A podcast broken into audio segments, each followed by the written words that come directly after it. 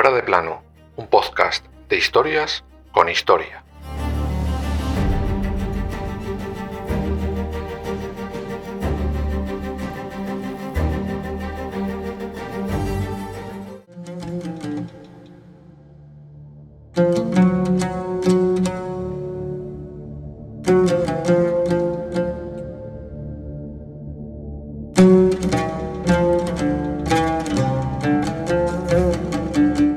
Jamás una piedra ha cambiado tanto la historia como nuestra protagonista de hoy.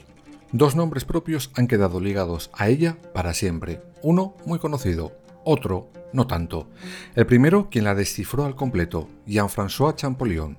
El segundo quien realmente la descubrió, el capitán Pierre-François Bouchard. Esto último ocurrió el 15 de julio de 1799. Ese día, por azar, se descubre la piedra roseta.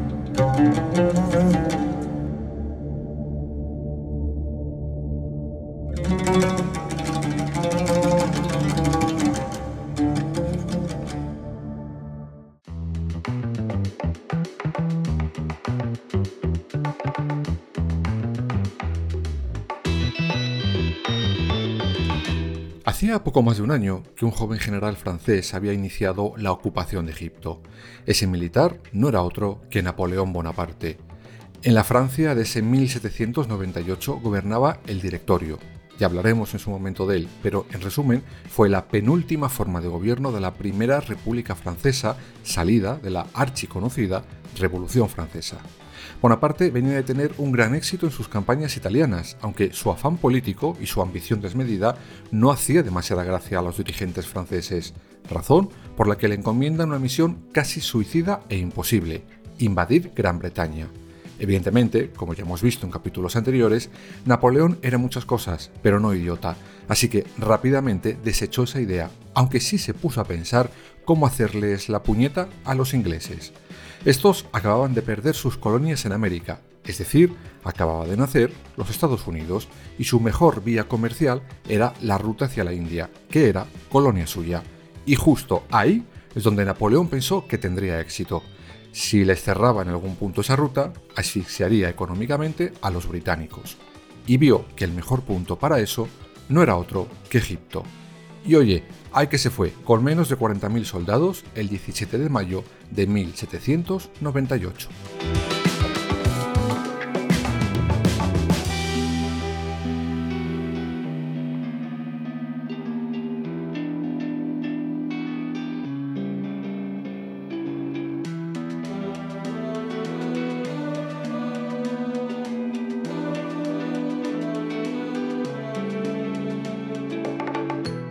Ya contaremos en su momento con más detalle esta campaña napoleónica por la zona, porque no tiene desperdicio.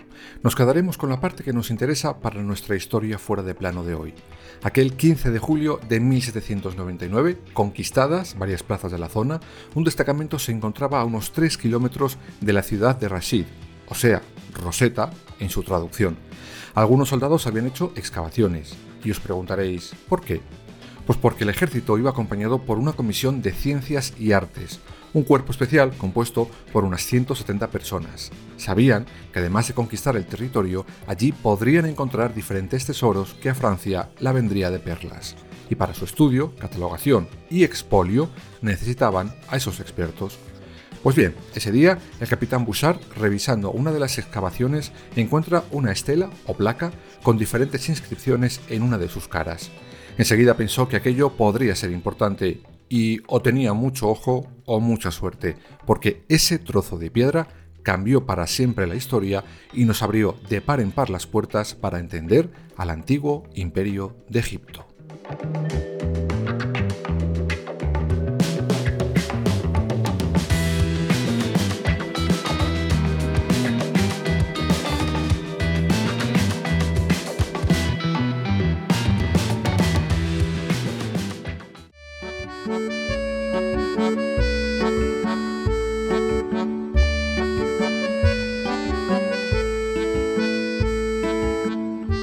Vamos a recordar un poquito cómo es la piedra roseta en cuestión y os aconsejo que os cojáis una foto, por ejemplo, de Google. Hay muchas. Esa placa, la piedra roseta, tiene una altura de 112 centímetros, un ancho de 75 y pesa menos de un kilo, aunque se sabe que es parte de una estela mucho mayor, pero no se encontraron jamás el resto de la piedra. Se presupone, por otras parecidas, que la altura podría haber superado los 2 metros. En ella tenemos tres líneas de escritura totalmente diferentes. La superior son jeroglíficos egipcios, que es la parte más dañada de todas. De hecho, solo se conservan 14 líneas. La central es escritura demótica, que es la última escritura que surge de la última parte del imperio egipcio. Y la parte más inferior es griego antiguo, y es esa justo la parte que acabaría sorprendiendo a todos. La estela contiene un decreto sacerdotal en honor al faraón Ptolomeo V, datado en el año 196 a.C. de nuestra era. Bouchard envió al Cairo la piedra para que ese comité de expertos la analizara, y todos enseguida entendieron que la intuición de su descubridor era correcta. Los tres textos decían exactamente lo mismo.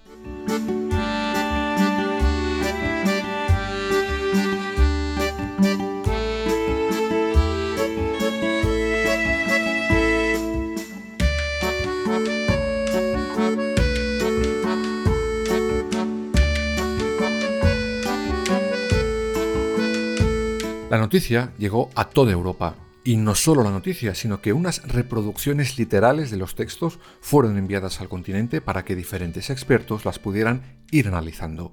El propio Napoleón, por cierto, pudo ver con sus propios ojos, antes de regresar a Francia desde Egipto, la piedra que acababan de descubrir. Por aquel entonces ya la habían bautizado con el nombre que hoy todos conocemos. La piedra y el resto de los objetos encontrados y saqueados debían viajar sin dilación a Francia, pero por desgracia para Bonaparte, dos años después de su descubrimiento, la piedra cambiaría para siempre de propietario.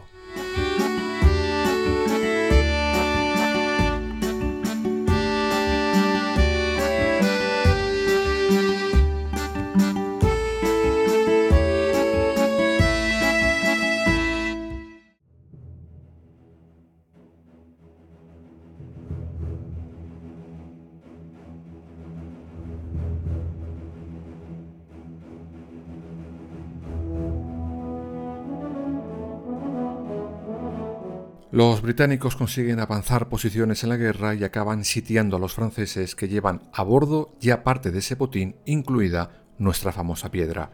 El 30 de mayo de 1801 los franceses se rinden y comienza en ese momento un concurso de trueque para ver qué se quedaba, quién y dónde. Los británicos en un primer momento, sin saber muy bien lo que tenían en su poder los franceses, se quieren quedar con todo. Los franceses se niegan y dicen que antes prefieren prender fuego a todo el conocimiento encontrado, en clara alusión al incendio que destruyó la mítica Biblioteca de Alejandría. Finalmente llegan a un acuerdo y los ingleses dejan que los franceses conserven algunas cosas. Ellos pretenden quedarse con la piedra roseta, sin embargo, los británicos les hacen una pedorreta y se adueñan de ella.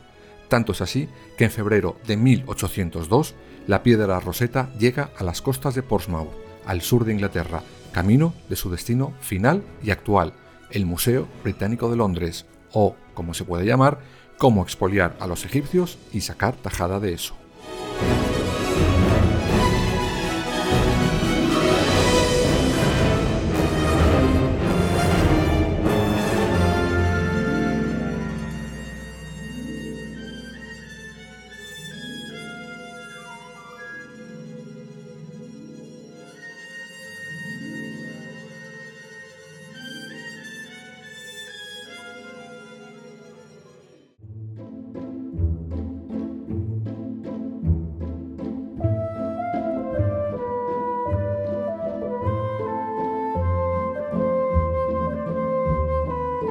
En julio de ese mismo año, el rey Jorge III presenta en sociedad a la ya más que famosa piedra Rosetta, pero con un pequeño cambio.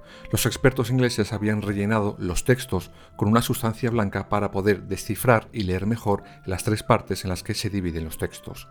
En ese museo no se expone solo la nueva gran atracción, no, se expone todo lo que los británicos han sustraído a los franceses, quienes a su vez lo habían robado a los egipcios. Tanto fue lo expuesto que tuvieron que crear una sala nueva con el suelo reforzado, solo para que os hagáis una idea. Desde aquel julio de 1802, la piedra roseta solo ha dejado de estar expuesta en dos ocasiones. La primera durante la Primera Guerra Mundial, la segunda en 1972, cuando fue cedida temporalmente al Museo del Louvre, su frustrado destino original. Esto se hizo para conmemorar el 150 aniversario de la publicación de la carta del segundo nombre que va ligado a esta piedra, el de Champollion. En esa carta publica y anuncia al mundo entero sus importantes descubrimientos sobre la escritura jeroglífica. Acababa de descifrar la piedra y el antiguo idioma egipcio.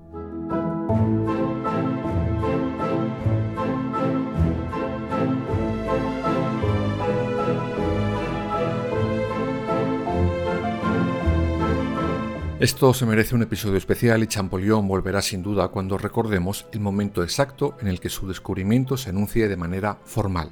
Merece la pena recordarlo no solo eso, sino poner en su sitio determinadas cosas que meses anteriores y posteriores ocurrieron con Monsieur Champollion, aunque os diré que este señor se apropió de buena parte de otros trabajos que otros ya habían desarrollado.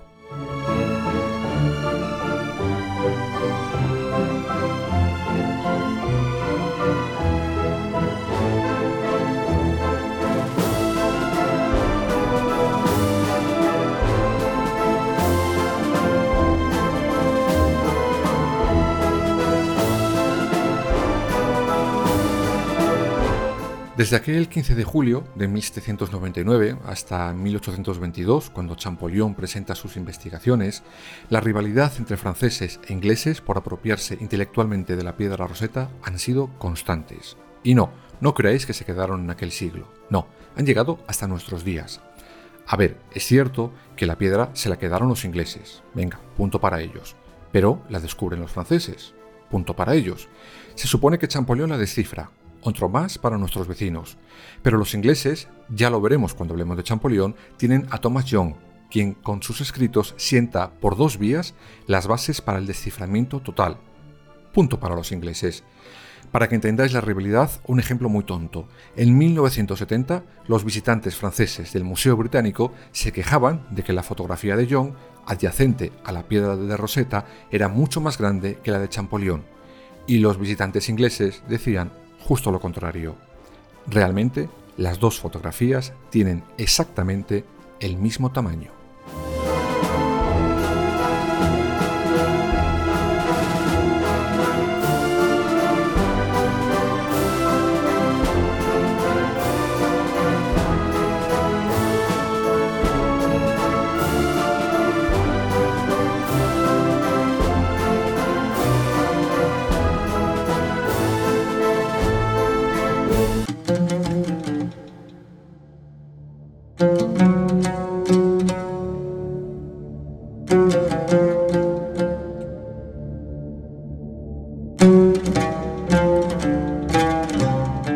Pero oye, ¿y con los egipcios qué pasa? ¿No han intentado recuperar ninguno de los cientos de tesoros que los museos de Europa y América tienen después de las diferentes expoliaciones?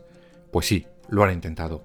En concreto sobre nuestra famosa protagonista de hoy, en julio de 2003, con motivo del 250 aniversario del Museo Británico, Egipto solicitó por primera vez el retorno de la piedra roseta.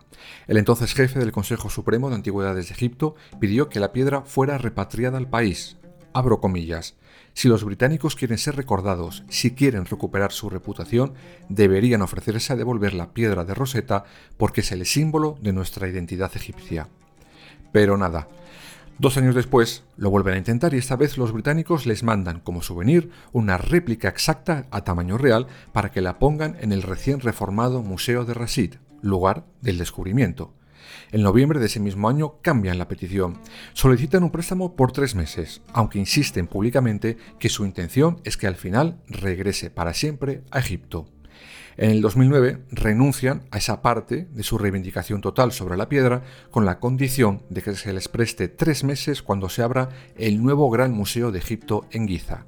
Este museo, por cierto, estaba previsto para hace años, pero entre crisis, la primavera árabe y la pandemia, se prevé que finalmente este mes de septiembre esté terminado e inaugurado por fin. Aunque de momento no hay noticias de que la gran piedra roseta, la que nos abrió las puertas para entender y comprender el antiguo Egipto, vaya a regresar a casa, aunque sea por vacaciones.